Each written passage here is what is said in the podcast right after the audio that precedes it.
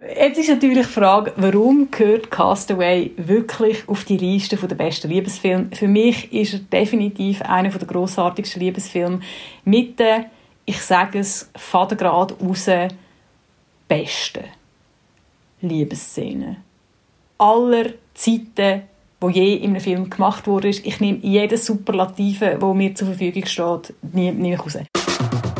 Fuchs über Sex. Der Podcast über Sex, Liebe und Beziehung mit der Caroline Fuchs und dem Vinzenz Grein. Vielleicht gehört ihr zu den Leuten, die jetzt im Moment unglaublich viel Zeit zum Killen haben, daheim. Äh, weil wir alle immer noch im Lockdown sind, oder ich vermute die meisten von uns.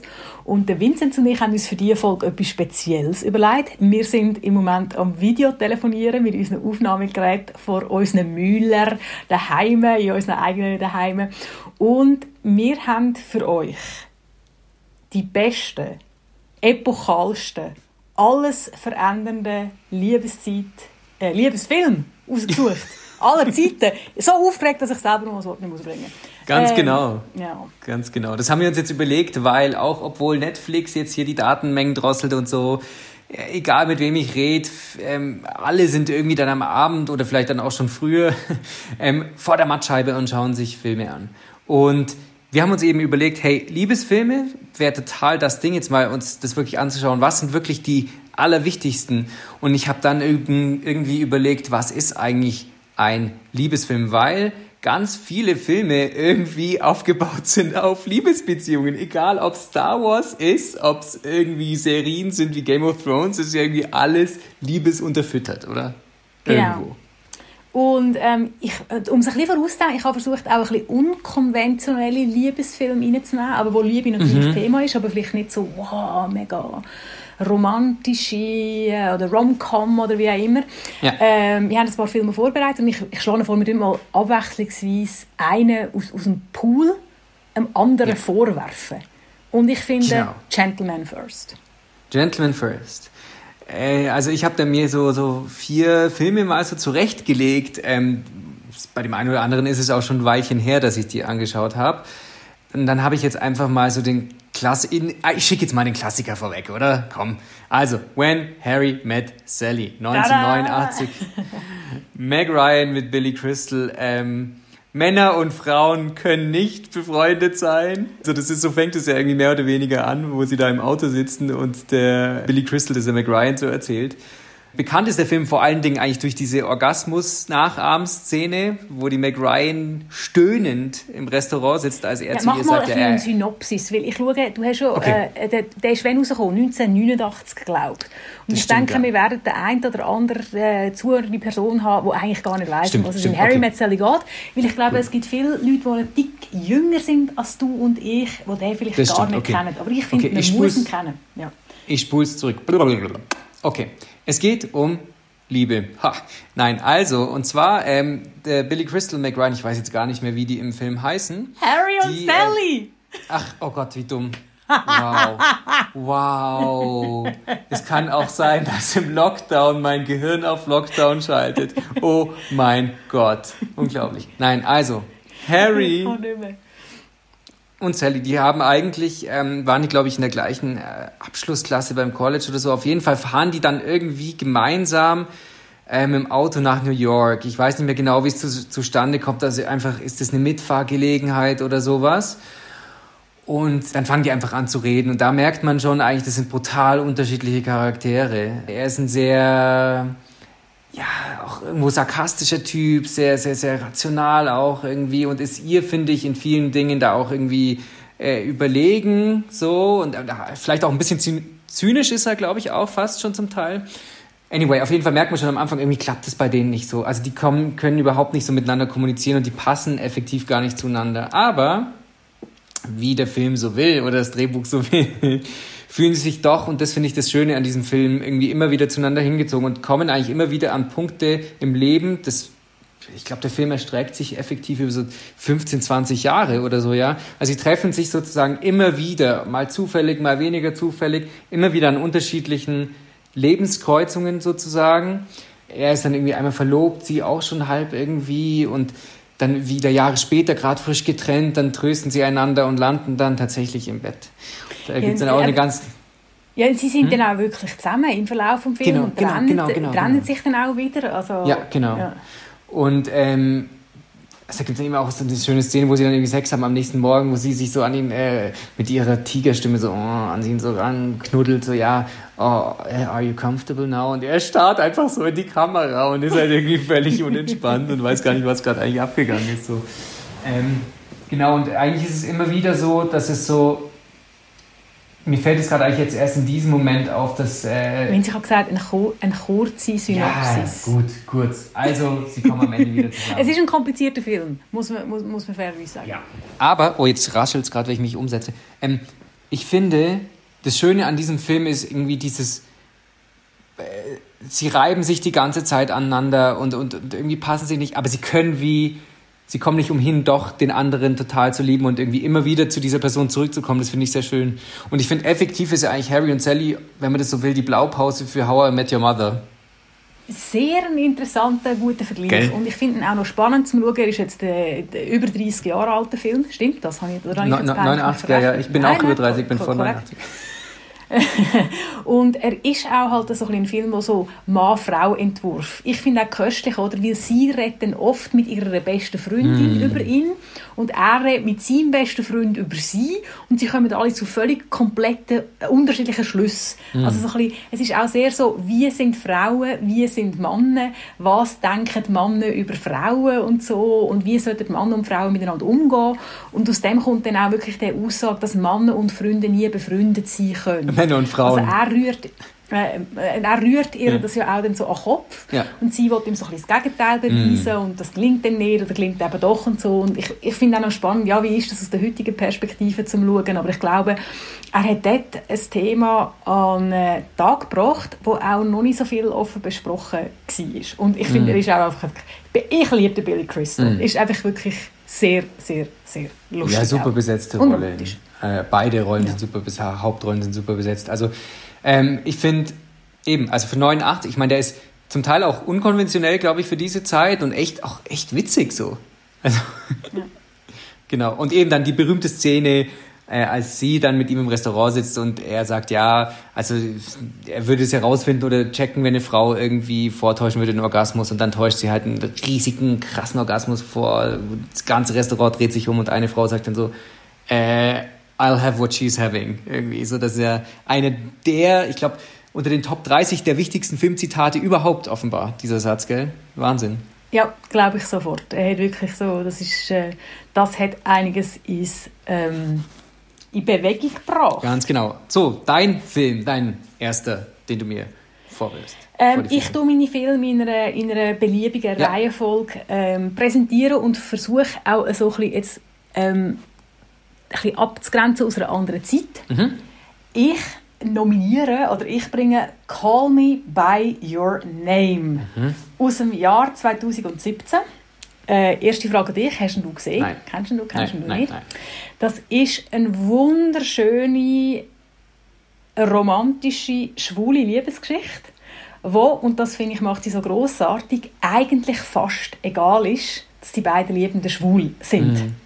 Ich finde, ähm, der Film zeigt ähm, eben eine schwule Beziehung oder eine, äh, eine schwule Romanze. Ähm, natürlich, ähm, er spielt, ah, jetzt müsste ich mal nachschauen, ich glaube, der spielt in den 80er Jahren, aber ist eben aus dem Jahr 2017. Ähm, kurz erzählt, der Elio ist, äh, ich glaube, was ist er so, 17, 18, 19 irgendwie, jetzt könnte ich es nicht genau äh, sagen, also noch ein, ein, ein junger Mann. Ähm, und sein Vater ist Uniprofessor ähm, für glaub, Kunsthistorik und der hat immer im Sommer hat er irgendwie einen wissenschaftlichen Mitarbeiter oder Mitarbeiterin, die sie in Italien besucht, in ihrem Sommerhaus. Und dann haben sie da die antiken Funde und so besprechen, bla bla bla. Und ähm, dann taucht der Typ auf und man weiß nicht, dass der Elio schwul ist am Anfang und er verliebt sich augenblicklich in den, in den Typ, der hier vorbeikommt, der Oliver heißt. Und dann geht so ein Spiel los, wo sich die beiden ähm, annähern oder ignorieren. Man weiß es nicht so genau.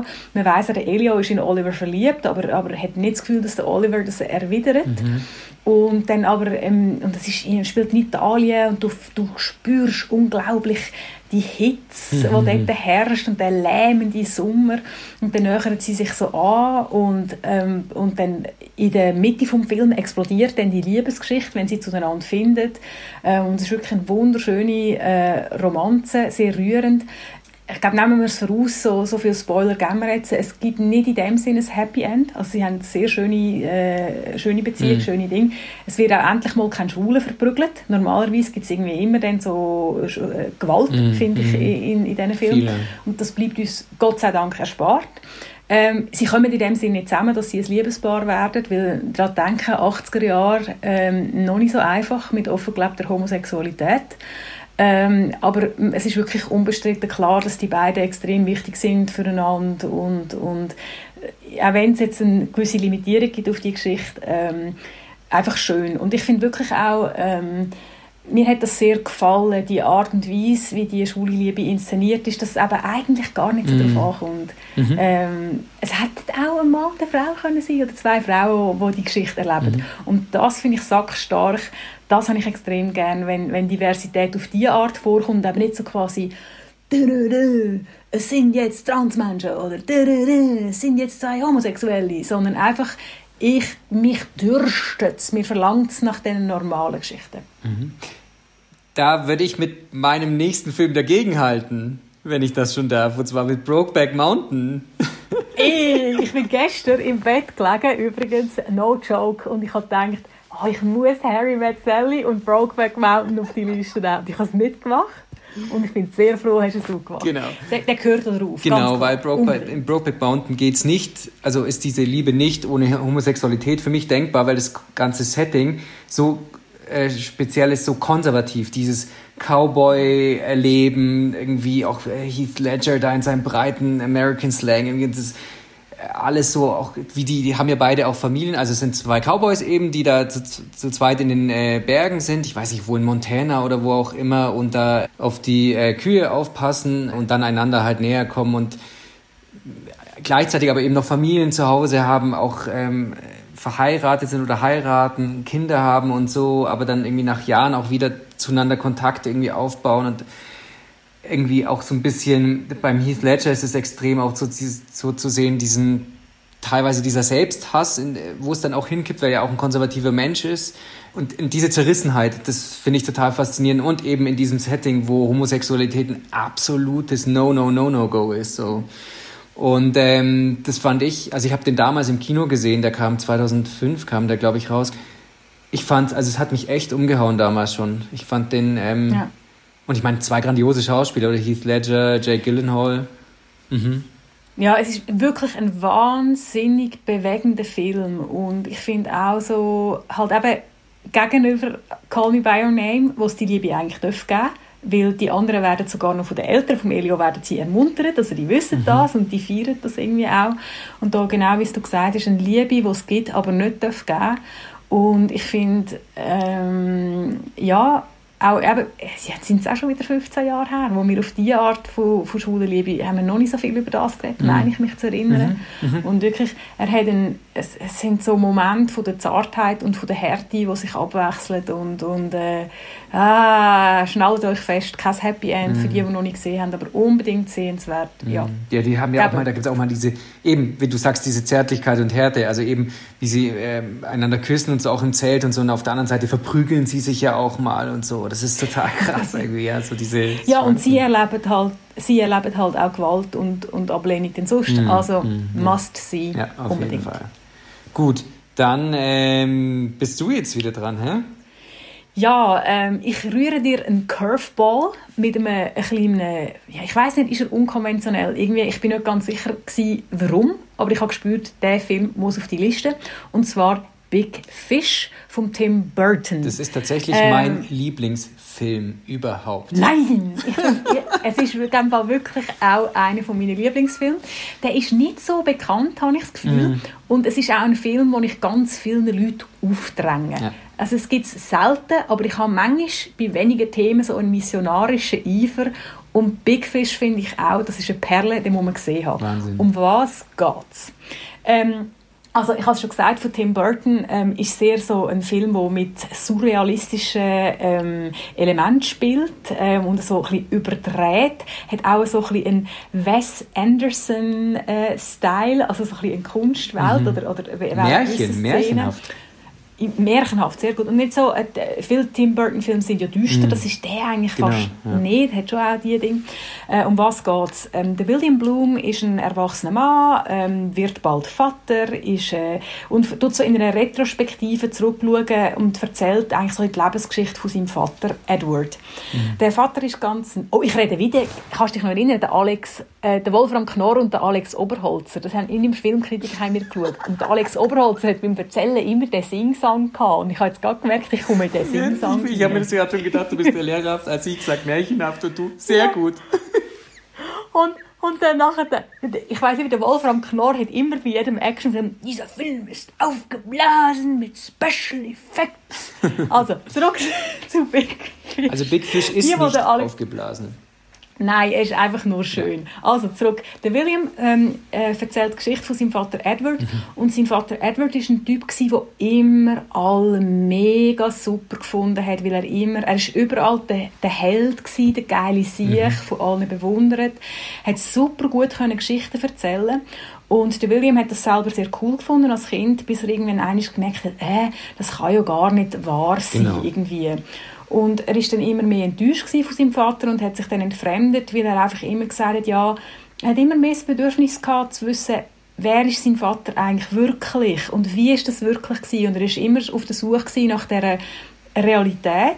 Und sein Vater hat ihn für sein Empfinden immer mit diesen Fantasiegeschichten, wo man dann logischerweise also als Retrospektive eingeblendet sieht, dass die Zuschauer abgespissen und abgewimmelt gefühlt. Und, Und belogen auch irgendwo. Ja, also einfach so, du erzählst etwas, was gar nicht Genau. kann sein Und dann äh, ist die Situation jetzt so im Film, dass der Edward, also der Vater, der liegt im Sterben. Und der William, der eigentlich keinen Kontakt mehr hatte in den letzten Jahren, nimmt sich quasi nochmal das Herz, äh, reist, wohnt auch weit weg von seinen Eltern, reist mit seiner schwangeren Frau zu den Eltern heim und versucht quasi nochmal dem Vater und seiner echten Geschichte auf, auf, auf den Grund zu gehen. Und ähm, man sieht dann auch die Liebesfilme von William seinen Eltern, wo sehr schön ist, natürlich auch sehr fantastisch. stimmt, ja. Man sieht auch schön so die Liebesbeziehung zwischen William und seiner Frau. Und also der, der Film strotzt vor Liebesgeschichten, Stimmt, ja. aber natürlich auch ähm, vor dieser, vor dieser schwierigen Vater-Sohn-Beziehung. Mhm. Es ist auch ein Beziehungsfilm. Also ähm, heißt ja Familie Tra Tragikomödie. Und ich finde das passt wirklich mega gut. Es gibt wirklich auch viele verschiedene äh, traurige Aspekte. Es gibt auch unerwiderte Liebe im Film. Und ähm, auch für mich ein wichtiger Beziehungsfilm ähm, über das Thema Liebesfilm raus, weil er, finde ich, auch beibringt, dass man Leute irgendwo durch auch ein bisschen muss nehmen wie sie sind. Und dass man nicht alles kann erklären oder nicht alles muss gleich sehen, um einen gemeinsamen Nenner zu finden. also, ja. äh, äh, wenn, ihr, wenn ihr Lust habt auf ein leicht skurriles, erwachsenes Märchen, ähm, dann, äh, ähm, also ich, von diesen, Li- von diesen Filmen, die ich aufgezählt habe, ist das der erste, äh, die erste DVD, die ich in den nächsten Tagen wird im Player reinschieben Ja, voll. Also ich kann mich da wirklich in allem anschließen. Ähm, ich bin halt grundsätzlich ein großer Märchenfan, egal ob im Film oder geschrieben. Und ähm, das ist so, also es rührt, der Film rührt mich einfach so brutal jedes Mal. Irgendwie dann auch am Ende die, Also ich muss ganz die Beerdigung, ja. Boah, die Beerdigung. Ja, ich muss Also- ganz fest brüllen bei Ja. Big Fish, immer Also- wieder. Und es ist so einer von diesen Filmen, wo man zum Latschen kommt, aber es ist ein gutes Latschen und nachher denkt hat, ah, ja, oh, so schön. genau. ja, Ähm, Äh, du bist dran. Genau. Jetzt bin ich jetzt, ja, ich schwank jetzt gerade. Was soll ich jetzt hier in den Ring werfen? Also es gibt zwei Filme, die sind sehr unterschiedlich, die ich jetzt noch auf der Liste habe. Ich glaube, ich hau jetzt mal den rein, der ein bisschen sich unterscheidet von den anderen Filmen auf meiner Liste, und zwar Unfaithful. Untreu von 2002. nicht. Ähm, ist mit, äh, mit wem sonst? Richard Gere. Dann ist es mit äh, Olivier Martinez und der Diane Lane. Ich weiß nicht genau, wie man sie ausspricht. Und da geht es eigentlich darum, dass die Diane und der Richard, die sind einfach in einer, ja, in einer Beziehung, die eigentlich auch irgendwie von außen gut erscheint. Die wohnen da, die haben auch eine Familie, glaube ich, soweit ich mich erinnere, haben die Kinder, ja, ich glaube. Und sind schon länger zusammen, wohnen zusammen im Haus und irgendwie läuft auch alles gut. Also man hat so das Gefühl, die haben sich auch noch, ist noch nicht veralltagt alles und die finden noch was Spannendes und Interessantes am jeweils anderen.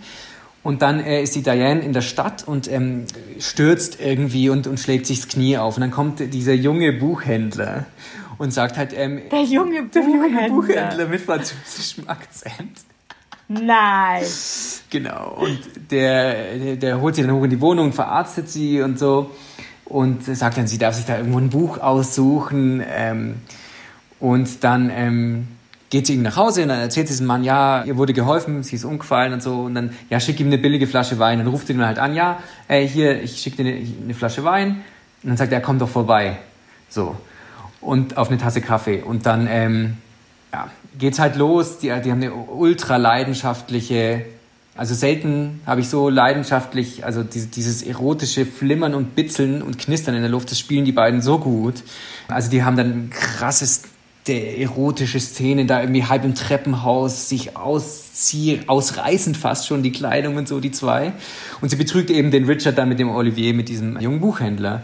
Und da gibt es eben eine ganz, ganz interessante Szene. Ich glaube, das ist das erste Mal, als sie mit ihm geschlafen hat, fährt sie danach zurück mit der S-Bahn oder Metro zu ihrem Mann und schwankt die ganze Zeit zwischen diesem total schlechten Gewissen, das sie hat, auf der einen Seite und auf der anderen Seite diese Erinnerung an den Sex, den sie gerade hatte, wo sie einfach nur weiß nicht was erlebt hat. Und, und das ist so krass, wie sie quasi immer hin und her schwankt. Und das macht eigentlich diesen ganzen Film aus. Immer dieses schlechte Gewissen und doch total einfach diesen Mensch trinken und essen und atmen wollen und aufsaugen wollen. Und der Richard Gere setzt dann einen Privatdetektiv an, findet das alles irgendwann raus und tötet diesen Olivier. Krass. Und das findet sie aber dann irgendwie erst langsam raus, dass es der Richard Gere gemacht hat. Und im Endeffekt ist es dann so, dass sie also die Polizei weiß dann irgendwie, es gibt Falschaussagen, kann aber nicht nachweisen, dass der Richard Gere ihn umgebracht hat. Und dann irgendwie ganz am Ende überlegt der Richard Gere sich zu stellen und dann sagt sie eben, nee, komm, lass ein neues Leben anfangen. So, und man weiß nicht genau dann, wie es endet. Aber ich finde das Interessante ist an diesem Film, also sie und, also die, die Diane und der Richard, die lieben auch einander so. Es ist einfach, und das finde ich das Spannende an diesem Film, dass es so aufzeigt, fuck, wenn ihr einfach miteinander reden würdet, dann gäbe es vielleicht eine Leiche weniger. So. Also, ähm, weil sie versucht zu verheimlichen, merkt der Richard natürlich, dass irgendwas nicht stimmt und setzt dann eben diesen Privatdetektiv an und er schlägt dann mit dieser Schneekugel, die ähm, sie dem Martinez geschenkt hat, erschlägt er den dann und ist total absurd. Und du denkst dir einfach nur, hey, hättet ihr vielleicht mal drüber geredet oder die Beziehung irgendwie vielleicht geöffnet. Und das wäre völlig easy gewesen. Und das finde ich das Spannende irgendwie an dem Film, dass sie eigentlich quasi eine Frau ist, die eben zwei Männer, also vor allem den Richard Gere eigentlich liebt und den anderen, weiß nicht, ob sie ihn liebt, aber sehr begehrt einfach, sexuell, rein sexuell. Und dass sie das nicht zusammenbringen kann. Und das finde ich, ein, ich glaube, das geht auch einigen Paaren so in, im realen Leben, äh, die immer wieder, die quasi in einer normalen Beziehung sind, verliebt sind und, äh, und einfach jemand anderen sexuell krass begehren und nicht damit umgehen können. Und das finde ich, äh, zeigt dieser Film ganz, ganz, ganz gut. Punkt. Spannend. spannend, spannend. Habe ich aber, äh, ist der Film gewesen, den ich jetzt nicht gekannt habe bis ja. jetzt. Äh, dann äh, darf ich wieder einen bringen. Bitte aus einer ähnlichen Zeit aus dem Jahr 2000 genau, nämlich Castaway. Mit dem Tom Hanks, der Helen Hunt und dem Volleyball Wilson. genau. äh, jetzt ist natürlich die Frage, warum gehört Castaway wirklich mm. auf die Liste der besten Liebesfilme? Für mich ist er definitiv einer der grossartigsten Liebesfilme mit den, ich sage es, Vatergrad raus, besten. Liebesszene. Aller Zeiten, wo je in einem Film gemacht wurde. Ich nehme jedes Superlative, oh, wo mir wow. zur Verfügung steht. Nie, nie Welche? Hast du Castaway gesehen? Ja, ja, aber es ist echt verdammt. Ich glaube, ich habe ihn effektiv 2000 gesehen, ja. Also. also, Castaway ist ein Film, den ich aller mindestens einmal pro Jahr schaue. Es gibt doch so Filme, die man so gut kennt, dass sie dann fast so zu einem meditativen Erlebnis werden. Und das ist der für mich. Ich schaue den meistens in einer Sommernacht. Mhm. Ähm, wirklich mitten in der Nacht, irgendwie so am Morgen um zwei oder drei fange ich dann an. Das ist so ein kleines Ritual, das ich habe. Die Story ist eigentlich einfach erzählt. Der Tom Hanks spielt einen FedEx, ja, so einen mittleres Kader, mhm, hätte ich jetzt genau. gesagt. Äh, der, das ist, der Film hat ja das Product Placement auch erfunden, eigentlich. Es ist so äh, das beste Product Placement, das je gemacht worden ist.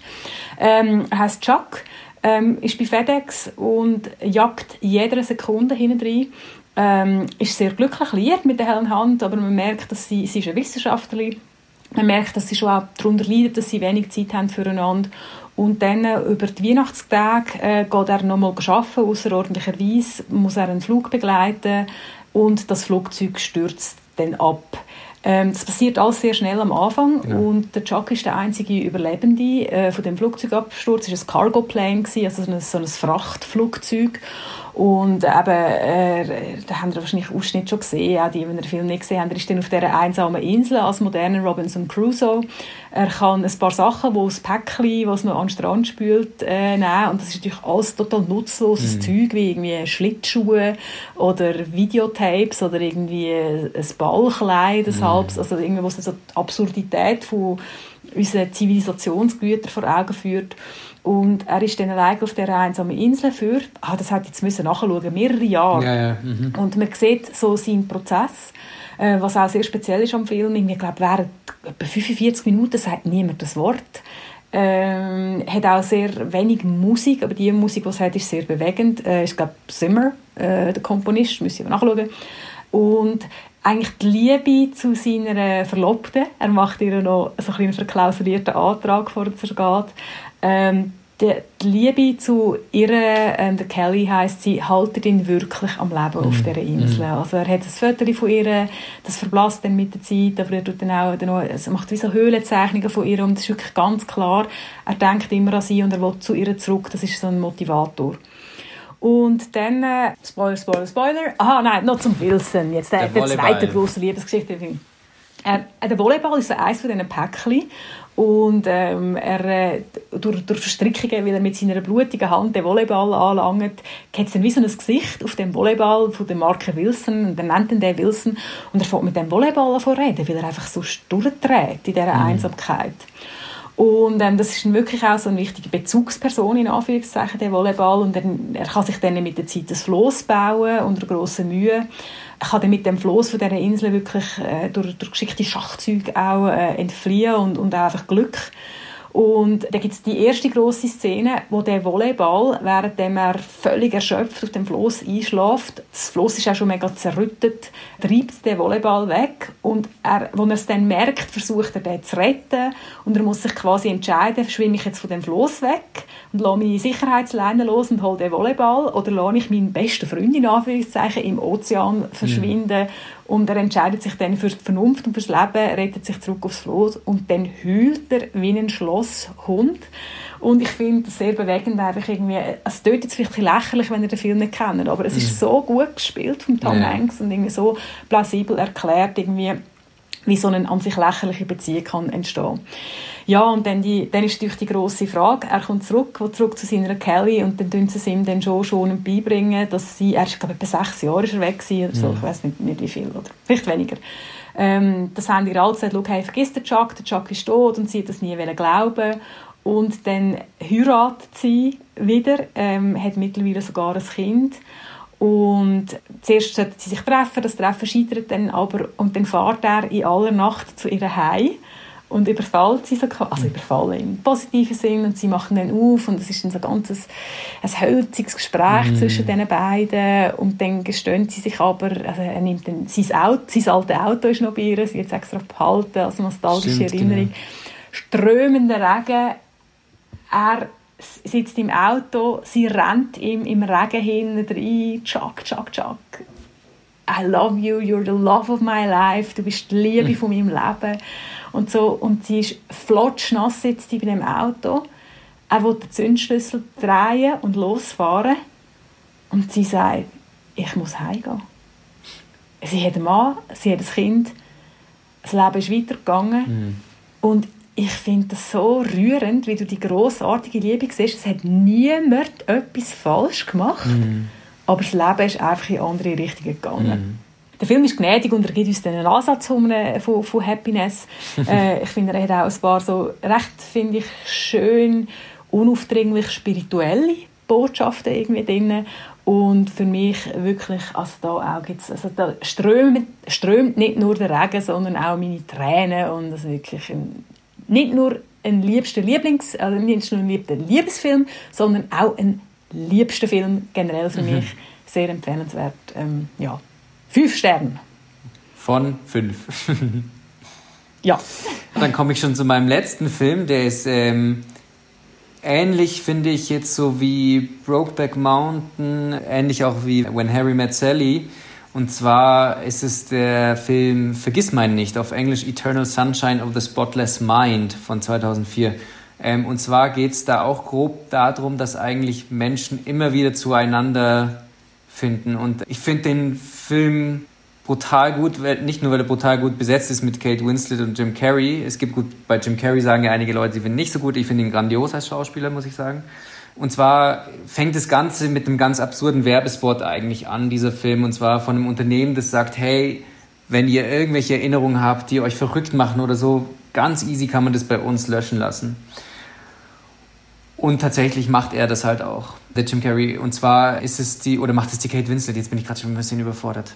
Auf jeden Fall eben, das, dieser ganze Film, da verschwimmt das Reale und das Erinnerung und so. Also er, der, der Jim Carrey glaubt auch irgendwann verrückt zu werden. Eigentlich ist es so, effektiv, um es kurz zu machen, die zwei sind ein Paar und kommen an den Punkt, wo sie sich nur noch streiten und so und sagen, was was, wir wollen das, diese Erinnerung löschen. Aber dann haben sie es beide gemacht und kommen aber wieder an den Punkt, ein Pärchen zu werden. So. Und das finde ich brutal krass. Ja, also ich habe den Film auch, glaube kurz nach dem Originalen erschienen gesehen und ich habe so in Erinnerung, dass sie sich eben trennen und man weiß nicht so gut warum. Es ist glaube ich, die Beziehung ist wirklich einfach nicht mehr gut gewesen. Man kommt das ein bisschen mit über so, wie ich es in Erinnerung habe und dann trennen sie sich und er hält es wirklich nicht aus, die Trauer. Und ich so glaube, er will dann mhm. auch wie äh, quasi, und das ist natürlich äh, etwas, was mich in der Arbeit viel beschäftigt, oder? wenn Leute mit Liebeskummer sich melden und die wollen den Liebeskummer unbedingt weg haben, also du willst nichts mehr als vergessen und dann versucht er sie eben zu löschen. Genau sowas. Aus ja. seiner Erinnerung. Mhm. Und irgendwie, wie, wie, du gesagt hast, irgendwie, es zeigt sich das Unvermeidliche von der Liebe, dass irgendwie, du kannst es zwar löschen, aber dann findest du halt einen anderen Weg wieder.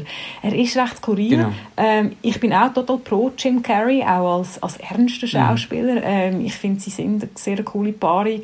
Ähm, ja, ein, ein crazy Film auch, ähm, spielt mit dem Surrealen. Genau, deswegen fällt es mir, glaube ich, auch gerade ähm, schwer, nochmal genau mich daran zu erinnern. Ich habe den 2004 ist herausgekommen, habe ich den effektiv auch gesehen damals, aber mir ist der damals so krass eingefahren. Einfach eben, das spielt die ganze Zeit wieder, dann steht er in diesem Haus, das dann langsam irgendwie wie so zerfällt am Strand und so, du weißt eigentlich gar nicht, hey, was passiert denn hier eigentlich und so, weil es da eigentlich seine Erinnerung mhm. ist und dann ist es wieder real und nicht und so, das ist echt spannend, ja.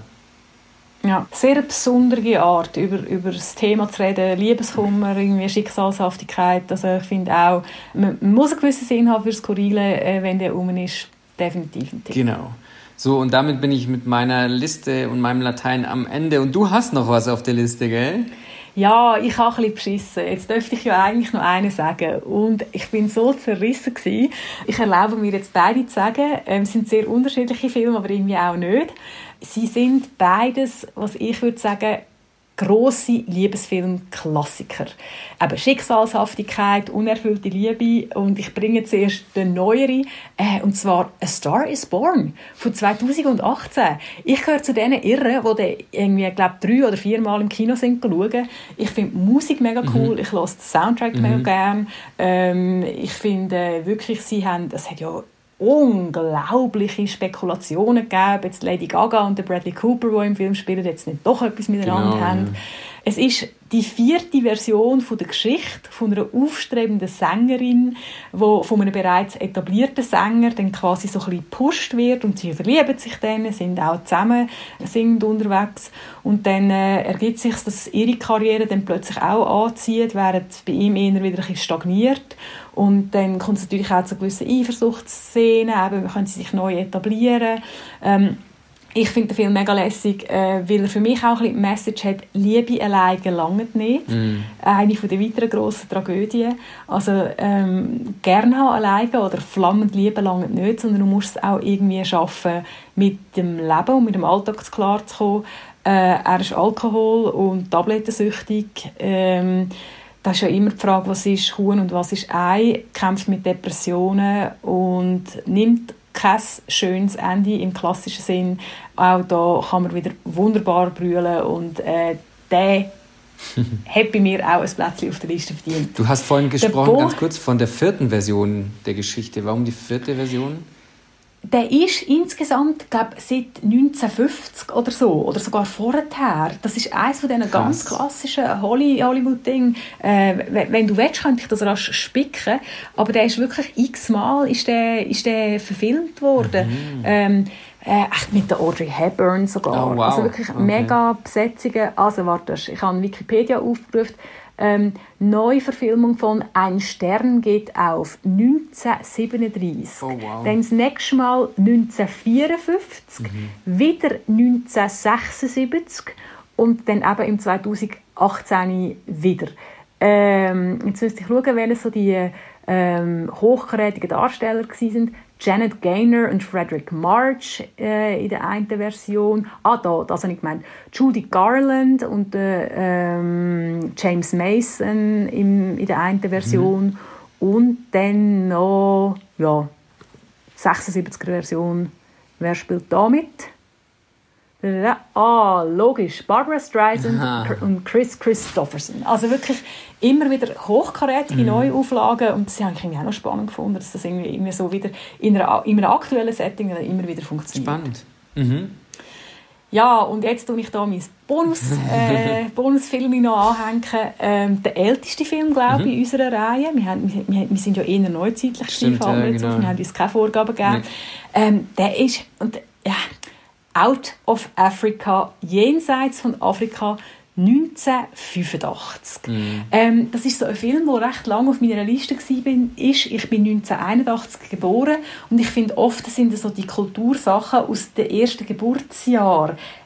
Zu denen hat man oft nicht so einen guten Bezug. Oder mir geht das so. Irgendwie mm. so die, die, die 80er Jahre. Das ist irgendwie, ja, gibt es auch schon Sachen, wo, wo ich dort auch spannend finde. Meryl Streep und Robert Redford, also wirklich zwei absolute Filmlegenden, auch als, als Filmliebespaar. Es ist eine ein, ein total verklärte Auswanderungsgeschichte, also verklärt im Sinne von der Kolonialzeit in Afrika, ähm, wo ja durch ähm, verschiedene äh, Länder kolonialisiert worden ist. Äh, auch, auch, sehr tragisch mm. natürlich, irgendwie besonders mit dem heutigen Blick. Ähm, sie ist Dänin, ähm, hat, äh, kommt aus einer sehr wohlhabenden Familie, hat aber keinen eigentlichen Titel, ähm, geht in eine arrangierte Ehe ein ähm, mit einem Mann, der dann wirklich einen Titel hat. Mhm. Und es, es, ist auch, es ist auch klar diesen beiden, dass das arrangiert ist, aber sie haben dann eigentlich trotzdem eigentlich eine relativ gute, zuneigungsvolle Beziehung. Ähm, er, ist, er hat aber das Arbeiten definitiv nicht erfunden ähm, und, und halten sich dann auch nicht an ihre Vorgaben, obwohl sie eigentlich die ist, die das Geld in die Beziehung bringt. Mhm. Sie sollten eigentlich zuerst einen, einen Milchkuhbetrieb, wenn sie mhm, aufziehen.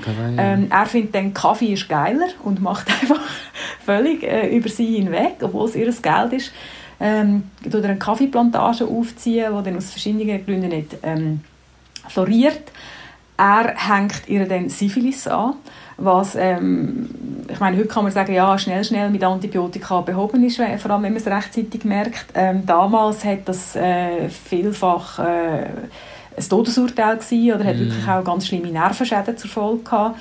Ähm, sie muss dann auch aus Afrika wieder zurück und kehrt, also heim, äh, wird behandelt, aber auch äh, übersteht die Krankheit nicht äh, komplett unversehrt geht wieder zurück auf Afrika und dann wird es ja wirklich spannend. Es gibt den Typ, man weiß nicht so recht, was ist das für einer, das ist so ein unzähmbarer, oder, der dann auch irgendwie so als Buschpilot und einfach sieben sich in dem Afrika um ist und sich in dieser Gesellschaft umtreibt.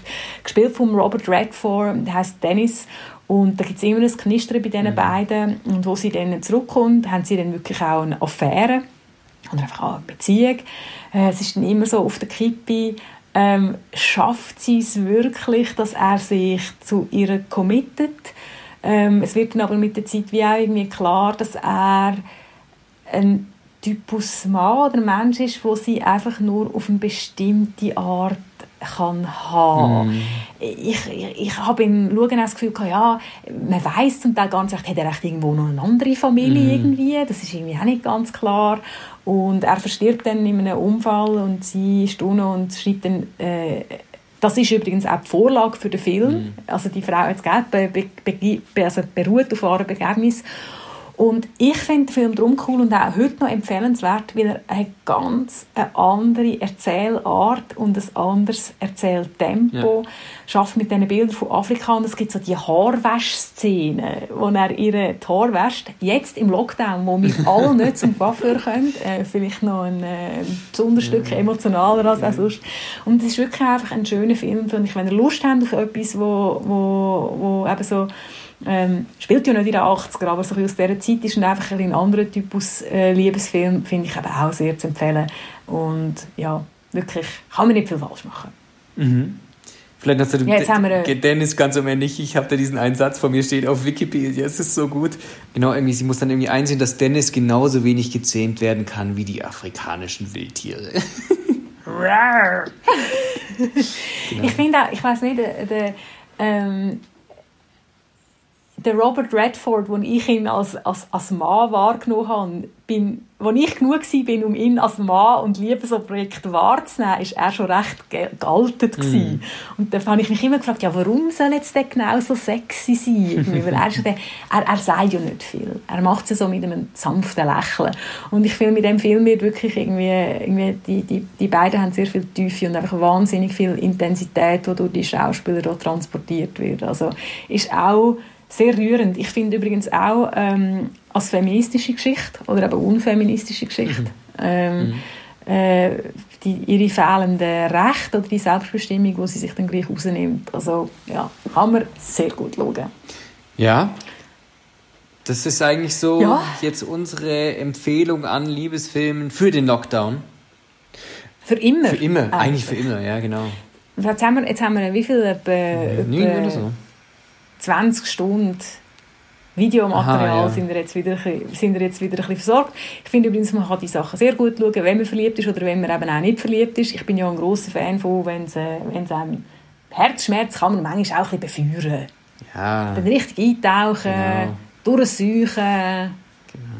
Chaka schreien und dann weitermachen. Ganz genau. Ja, aber äh, wenn euch, liebe Hörerinnen und Hörer, wenn euch noch andere Liebesfilme einfallen sollten, die wir vergessen haben, schreibt uns eine Mail, sprecht die uns ein auf WhatsApp oder wo auch immer. Ihr habt die ganzen Kontaktdaten im Artikel jeweils zu der aktuellen Folge. Genau, oder schreibt es in Kommentare. Oder so. Wenn ihr, äh, es gibt ja Leute, die das, äh, den Podcast auf der Blick Homepage hören, dort gibt es eine Kommentarfunktion. Mhm. Eure Liebesfilmempfehlungen werden euch dort super gut aufgehoben. Genau. Die könnten wir dann auch mal wann anders wieder aufnehmen, in einem anderen neuen Folge von dem Podcast. Ja. Ja, in diesem Sinne, Happy Lockdown.